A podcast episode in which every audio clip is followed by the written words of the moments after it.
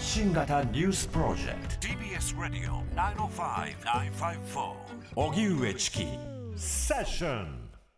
発信型ニュースプロジェクト荻上チキセッション。荻上チキと。南部ひろみが生放送でお送りしています。ここからは特集メインセッション。今日のテーマはこちらです。メインセッション探求モード斉藤法務大臣に対する問責決議案が与党などの反対多数で否決。入管難民法改正案をめぐる審議は本当に尽くされたと言えるのか。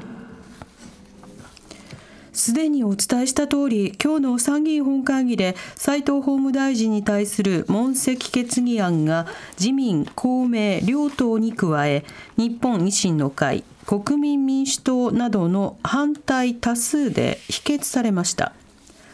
外国人の収容や送還のルールを見直す入管難民法改正案について政府は適正な難民認定と入管収容施設の改善を主張していますしかし適正な難民認定の根拠としている2021年の衆議院法務委員会の参考人招致での難民審査参与員による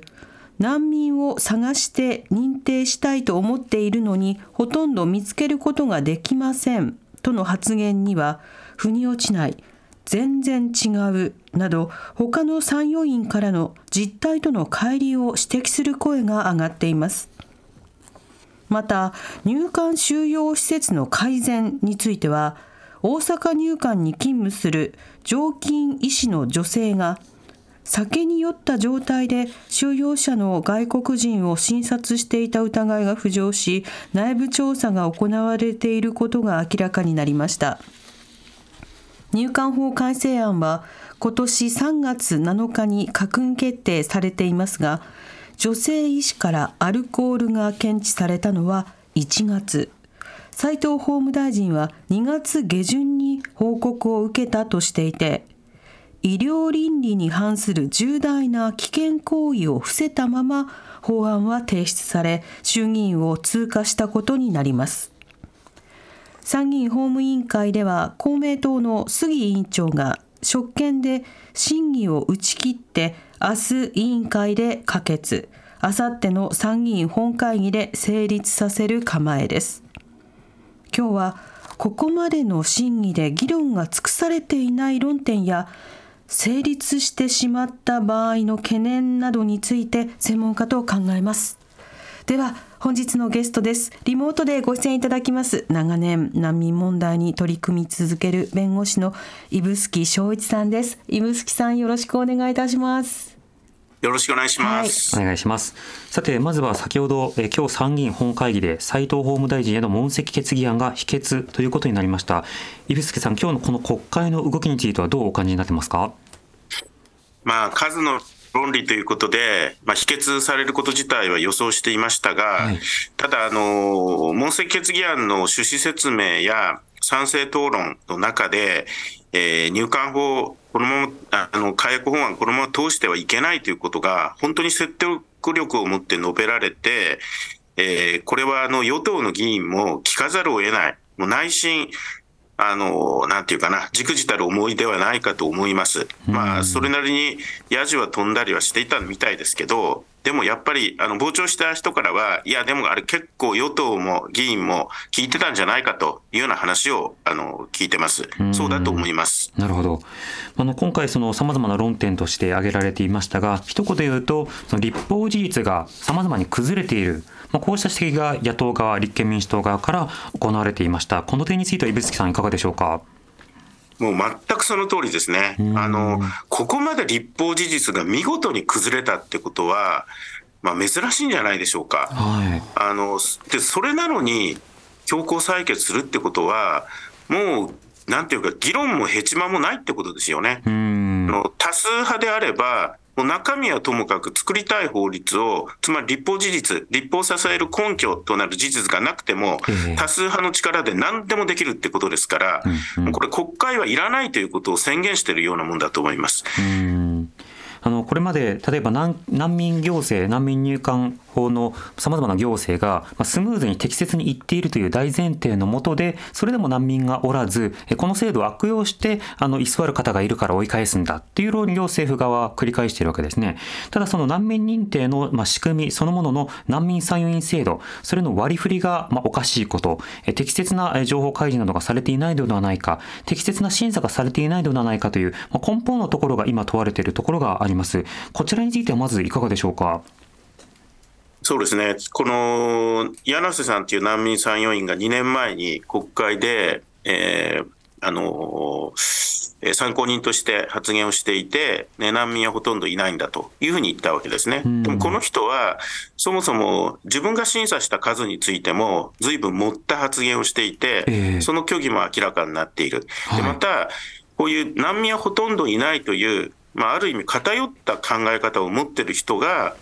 あの審査の件数の4分の1近くを担当してる、まあ、こういう異常な事態が明らかになってきたわけですね。えー、だからまあ、柳瀬さんは本気で難民はほとんどいないと思ってるのかもしれないけど、むしろそういう人を尊重して、そういう人にたくさんの事件を、まあ、処理させていた、そういう入管のあの難民認定行政の、ね、あり方が問われなければいけないと思います。うん。あの実際にその難民参与員、要はその一時審査であの難民ではないよというふうに行政に言われたのだけれども、いやいやということで不服申し立てをした後、まあ、第三者として参与が、まあ、そこで審査することになるわけですが、100人以上いる参与員のうち25%近くを1人の参与にこう回さ回すというようなことがありました。うん、この偏りと、そしてこの審査の仕組みについては、指宿さん、いかがでしょうか？あの二次審査というのは、一次審査できちっとその審査が行われなかったという、まあ、そういう、なんていうかな、不服を持って、で、別の形でで、中立公平な参与員の意見も聞いて、えー、二次審査をしてもらおうというはずなんですよ。ところが、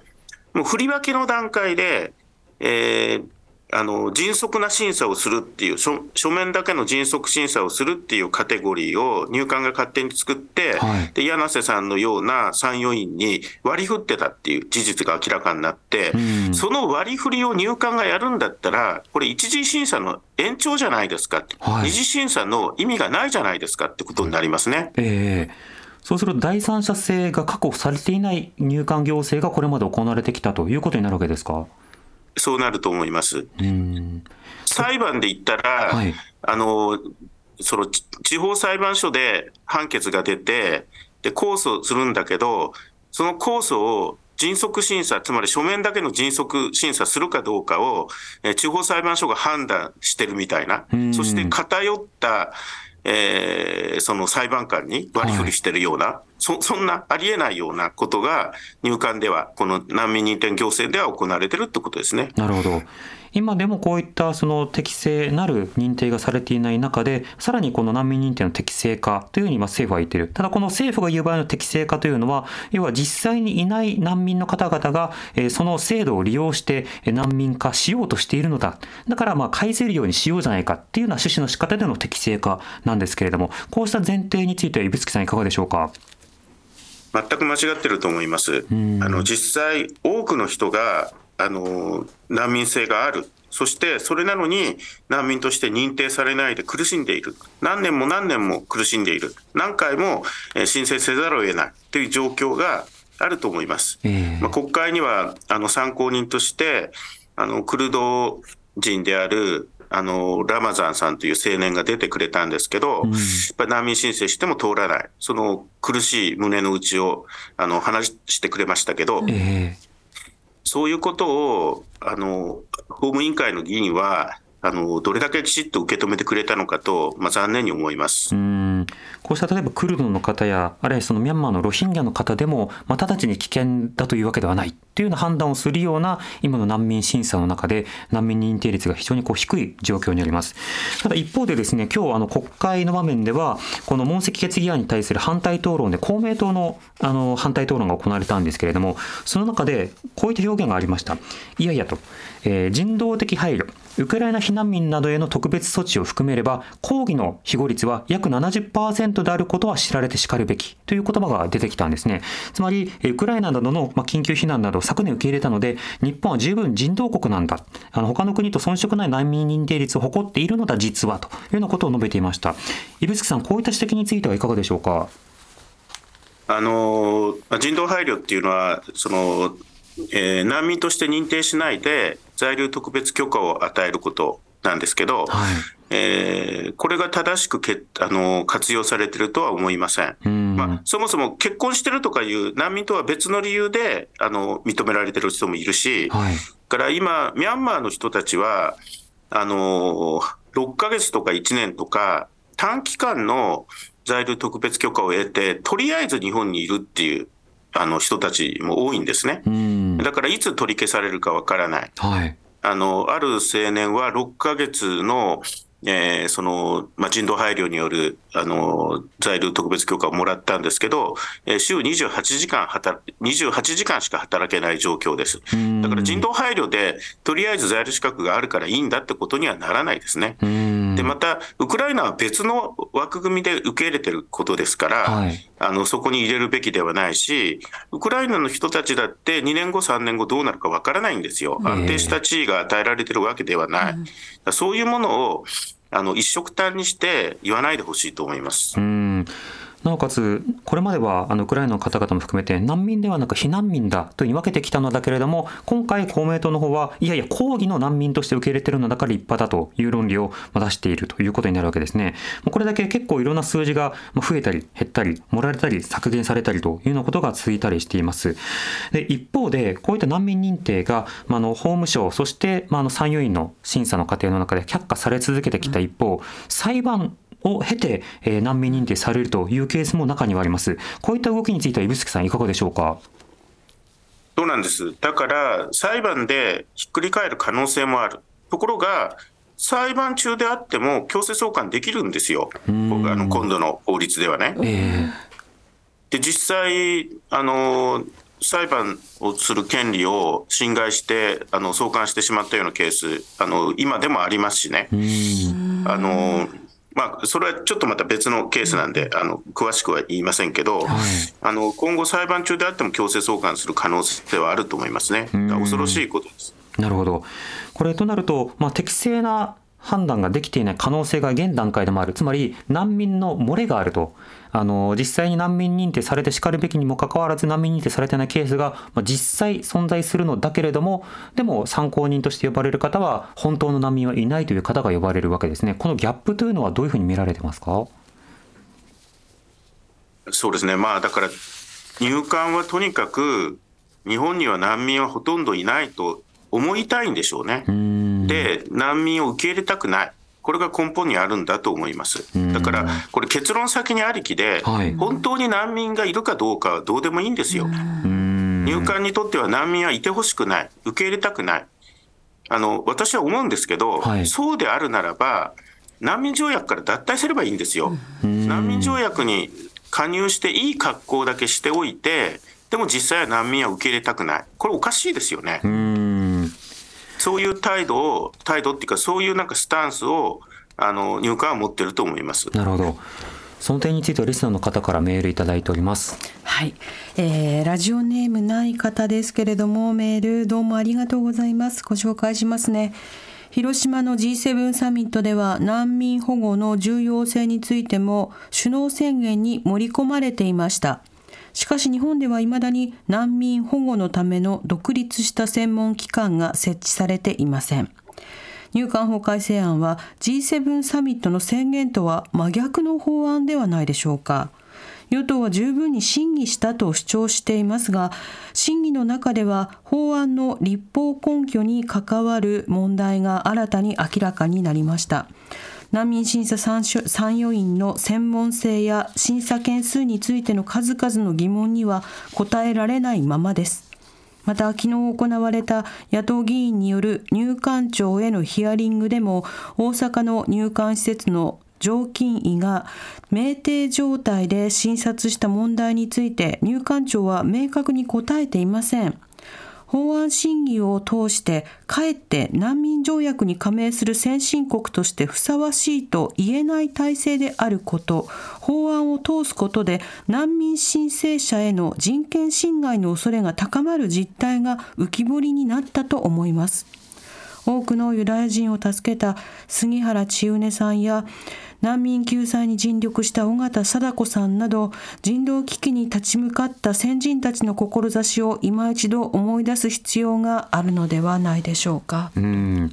あの難民認定のまずは適正化。これ自体についてはもともとの立法事実そのものが揺らいでいる。要は相当バイアスがかかった審査ではないか。しかも審査漏れがあるではないか。そうしたのことで揺らいでいるというのがあったわけですね。ではもう一点、まあ、のこれまでさまざまな問題が指摘されていてあの2年前にはその廃案となった背景にはその医療的な対応が不十分であるというようなことが指摘されていたわけですね。ところがそうしたものに対してはあのもう対処しているのだと、うん、医療はまあ充実させているのだと。だから問題ないとしていたのですが大阪の入管で女性医師が酩酊状態にあった上で診察に当たっていた。しかも報告書まで作られていたということが新たに発覚しました。まず伊吹さんこの大阪入管のケースについてはどうお感じになってますか？まああってはならないことですし、うん、まあでもある意味あの想定内というか、はい、やっぱりそうだったなっていう感じですね、まあ、実際、改善も改革もやってないですよ、それがこういう形で明らかになった、まあそ、そういうことだと思います。まずはこの常勤の意思をつけるのだということを、あのその上島さんの件などを含めて、さまざまな対応しているうちの一つということで根拠に掲げてきました。しかし、この実態にずれがあった、この問題点というのは改めていかがでしょうか？あのこれも立法事実の一つ一つなんですよね。はい、で今回、法案提出するにあたって、入管庁はウィシュマさんのあの問題も解決したんだと。で、えっ、ー、と、医療問題含めて、各入管での改善改革が進んでるんだということを前提として説明していました。これあの、自民党や公明党に対するあの説明の、もうそこ、それだけで1日使ったぐらいのね、1日っていうか1回の会議を使ったぐらい、力を入れて説明してたんですね。はい、でも嘘だったんですよ。で、大阪で1名、常勤医師を確保したっていうのはこの常勤医師ですから、はい、で実際もう1月21日からは仕事をしてなかった、医師としての仕事をしてなかったってことも、えー、後で明らかになりましたけど、それなのに、えー、大阪あの入管、常勤医師1名確保、改善進んでいるってことだけが立法事実として説明されていた、自民党、公明党に対してだけなくて、国会にもそういう説明をしています。そんなね、でたらめを言って、法案を提出して、また審議してきた、私はね、与党議員、なんで怒らないのかなと思うんですよね。与党議員、騙されたんですよ。与党議員が一番怒んなきゃいけないと思うのに、もう出してしまったら、もう仕方ないっていうふうになってしまう、ここれがすごく残念ですね。特にその通過させてしまったその衆議院の、まあ、議員の与党の方の中でも、いや、ちょっと待ってと、その情報が早めに出ていて、ちゃんと国会で議論されていたならばっていうのは、そうした反応する方もいるかもしれません。でも一方で、これ、2月下旬には法務大臣には報告されていたとされています、この点はいかがでしょうか？だから法務大臣はそれを隠して3月7日に法案を提出したってことですよね。許し難いですね。なるほど。これあの、ウィシュマさんの妹さんたち、ワヨミさん、ポールニマさんがすごく怒ってるんですよ。もう本当に怒ってました。こうしたその問題がある中で、その一連の審議の中では、あの野党と一言で言っても、もう野党もさまざまな立場に分かれているという状況にあります。とりわけ今日の問責決議案では反対に回った、つまり斉藤法務大臣は適任だという判断をした日本維新の会、その日本維新の会の梅村瑞穂議員が、名古屋入管で亡くなったウィシュマさんの事件について、ハンガーストライキによる体調不良かもしれない、支援者が淡い期待を抱かせたなどと発言をし、詐病というような表現も繰り返しました。指宿さんには、あの、このケース、あの、まだ、あの、この番組では伺ってませんでしたが、改めてこの発言、梅村発言というのはどういうふうにお感じになってますか？石破さんに対する冒涜ですね。全く事件の本質っていうかな、その状況をねじ曲げている。そして支援者に対する攻撃ですね。えー、維新の会はね、あの、梅村議員に限らず、えー、支援者の在り方が問題だ。で、これをこれから問題にしていくんだっていうのを盛んに言ってるんですよ。えー、いや違うでしょって。入管の問題を明らかにして改革しなければならないのに、なんで支援者の問題になるんですかと。あの、社会で問題がある。で、それで、あの、国家に問題があるのに、市民の側に問題があるんだっていうふうにすりすり替えていく、ええそういう論理が通るとすれば、日本はファシズムないし、軍国主義になっていくと思います。まあ、そういうあの考え方を、私は梅村議員や、えー維新の発言から感じます。うんまあ、実際難民この入管難民法の具体的な適切なあの改定がなされ運用がなされていた場合、まあ、支援者の活動がまああの行われる余地というのは減るわけですよね。適切な医療も行われて適切な難民認定もされて、適切な仮放免および在留資格などが与えられるということであればそれこそま支援者の活動の見直しにつ当然つながるわけですが、そうではない中でサポートをしている支援者の側に方に、まあ、目を向ける。加えて実はそれはあの維新の動きだけではなくて法律そのものがそうなってるんですね。というのも今回は管理措置という制度が法律に盛り込まれることによってえー支援者がむしろ管理者として、えー仮放免というふうに扱いにされていた方々をこれからは管理しなくてはいけない。で、その管理を怠った場合は過料を払わなくてはいけないということになります。指宿さん、この法案についてはいかがでしょうか？だからこの法案は、そのなんていうかな、あの支援者をこう管理の中に組み込んでいく。そういう趣旨もあるんですね。で組み組み込まれても、ちゃんとその報告義務を尽くさなかったら過料を課すってことになるわけです。ええそして、えーその管理措置になった外国人が逃げてしまった場合に、かあの管理措置逃亡罪っていう犯罪が成立してしまうんですけど、んそれを見逃してしまった、あるいはこう、なんていうかな、助けてしまった支援者がいたとしたら、ええ共犯になるんですよ。うん。だから、こう、ある意味、あのー梅村瑞穂議員が言ってることは、この法案をある意味、こう、なんていうかな、的確に、こう本質を表してる面もあって支援者をもっと、そう、支援者をもっと厳しく取り締まれという、そして、えー入管の管理下において、それに従わない支援者は徹底して、あの、なんていうかな、規制せよという、まあそういうニュアンスがですね、この法案にはあるし、それを読み取って梅村議員は発言していたのかもしれません。うんこれ逃亡という点については与党も非常にこう強調するような点が今国会では目立ちました。一方でその野党立憲民主党などはいやこの逃亡という言葉ももちろん対処しなくちゃいけない事実ではあるが一方で背景を知ることが必要でそのための調査をすることが必要だと。だから急ぐべきではないということを言っています、まあ、どういったことかというと石橋議員などの議論もそうだったんですが逃亡の背景にはそもそもあの在留資格がないばかりかさまざまな労働ができないまましかし、まあ、家にいなさいということが言われ続けると、まあ生きていくための手段がないじゃないか。そうなるとやっぱりさまざまな仕方で生活を確保するために一見すると連絡が取れないような状況に置く。しかしながらいろんな仕事にまあ手をつけていくというようなことになるではないか。その背景も調べるべきだと述べてたんですね。指宿さんこのような指摘のやり取りについてはいかがでしょうか？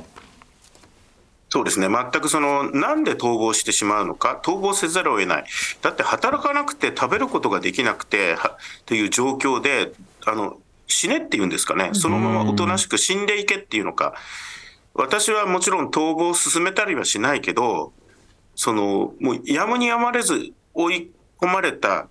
あの人が逃げてしまうことを、まあ、一概に責められないと思います。そういう状況に人を追い込んではいけないんですね。ええまあ、あとね、逃亡っていうと、なんかこう、その入管施設から脱獄して逃亡してるみたいなイメージを持ってしまう方がいるんだけど、そうじゃなくて、えただね、あの、なんていうかな、届け出てた住所からいなくなる。で別のところにいる？別友達のところを、その住むところがこう住めなくなって友達のところを渡り歩いてるとか、ええ。携帯電話もお金払わなくて連絡がつかないとか、出頭するとさあのまた入管に出頭するとまた再収容されてしまうのが怖くて出頭ができないでいるとか、で入管は実は居所を知ってるみたいなケースもふ含まれてるんですよ。逃亡逃亡って大げさに言うけれども、ええまあ、だから人をそこまで追い込んでおいて、そして、えー連絡が取れなくなったら逃亡だ逃亡だと言ってレッテルを貼る、んまあ、こういうやり方の方がよっぽど問題だと思いますね。なるほど。まあ仮放免中はその収容、就労、働くことができないばかりではなく、もともと医療であるとか、そうしたものにかかりにくいという実態がありますが、この点いかがでしょうか？そうなんですよね、社会保険には入れないので、つまり国民健康保険に入れないので、あのーその病院に行ったら、まあ、全額払わなきゃいけない。しかもね、その全額っていうのは、今、そのインバウンドの人たちへの医療の提供なんかで、高くなってるんですよ。つまり10割払うというよりは、20割、30割を払うというイメージ。だから大変な金額なんです。うんうん、それだけの負担がある。そう、だからね、みんな、もう、あの病気になっても我慢してますよ。うんそういう状況の中で、もう本当に追い詰められている、もう非人道的極まりないですね。その時に例えば自分が病気になっただけじゃなくて家族が病気になった、でも働くなと言われている移動するなと言われる、でその例で働くと逃亡だと言われる、こうしたの状況の中での今法案どういった問題があるのかご時代にも伺います。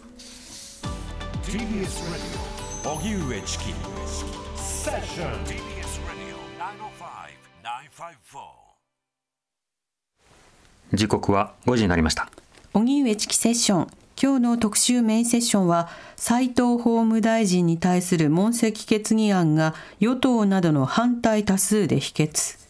入管難民法改正案をめぐる審議は本当に尽くされたと言えるのか。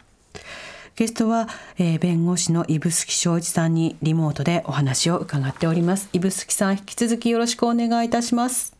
よろしくお願いします、はい、お願いしますさて、えー、この間難民とは何かという議論もさらに深めなくてはいけないという状況を国会を見ていて感じるところがあります。というのは例えばあの今日あのこの間ですね、えー、日本維新の会の鈴木宗男議員があの国益なくして人権なしという趣旨の発言をして、ね、議場があの少しこうあのガヤガヤするという場面があったりしました。一方でこのあの柳瀬参与委員が、えー、発言したとされるまあ音声というものがまあ公表されて、えー、その中ではどの国もやっぱり来てほしい人とそうでない人を分けてるのだという趣旨の発言をしていたわけですね。ただそれが難民認定の議論が誤解されているのだというようなことがしばしば指摘されています。指宿さん、この難民認定のその難民とはそもそも何なのか、そしてその認定をする場合の受け入れ国の義務とは何なのか、この点改めていかがでしょうか？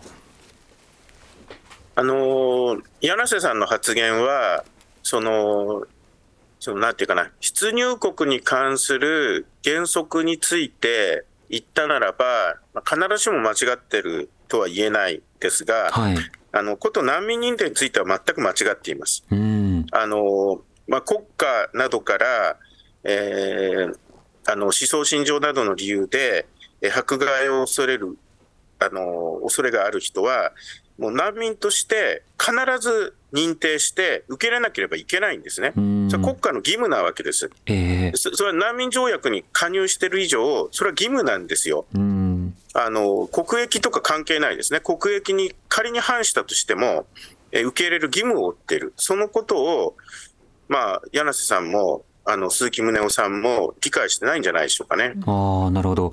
確かに例えばあの難民受け入れの際にあの受け入れたい人と受け入れたくない人をこう分けることができるのであれば若くて労働者になりそうな方でで例えば一定の学歴がある方でみたいな選別が発生してしまうことになるわけですね。一方でそうなると戦争で傷ついた方怪我された方とかご高齢の方とかはあのちょっと受け入れたくないですみたいなことになってしまう。こういった難民認定の際に国益という言葉を語ることの怖さ今のような論点でもありそうですがこういったものについてはその原理原則というのは国際社会ではどうなってるんでしょうか？まあ、国によってね、あのなんていうかな、きちっとやれてる国、そうでもない国はありますけど、えー、日本に比べればちゃん、まだちゃんとやってますよ、日本ほどひどい国はない。だ日本は難民条約の加盟国であることが不思議なぐらいです。なんで加盟してるのかよくわからないですね。に見えですかね。